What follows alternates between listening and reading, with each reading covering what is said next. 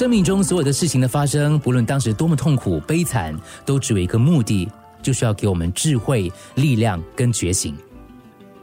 懂得把逆境看为老天的祝福，并不容易。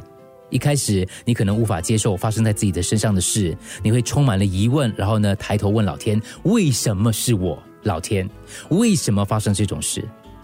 然而，当你改变观点，你说。老天自有安排，这段经历会让我学习，帮助我成长。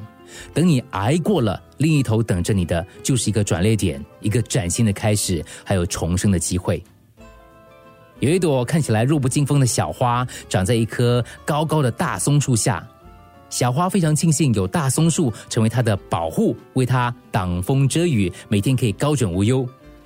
有一天，突然来了一群伐木工人，把大树整棵锯了下来。小花非常的伤心，她痛哭：“哎呀，我所有的保护都失去了，从此狂风会把我吹倒，大雨会把我打倒。”远处的另一棵树安慰他说：“不要这么想，刚好相反，少了大树的阻挡，阳光会照耀你，甘露会滋润你，你弱小的身躯将长得更茁壮，让你盛开更多的花瓣。”大家会看到你，而且称赞你说你是一朵可爱的小花，长得真美丽呀。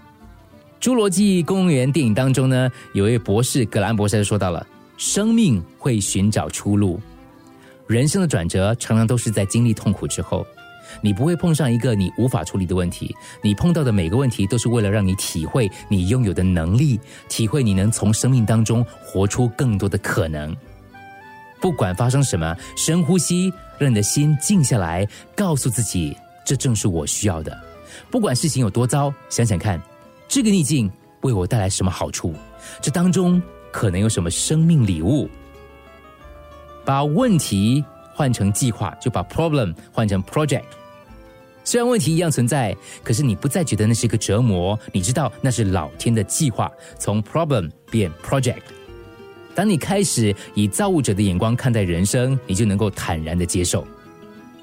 等你在最后回顾自己的人生时，你就能够理解，包含在这些经历当中的人与事彼此之间是如何的联动。这些都是逆境给你的祝福。一天一物。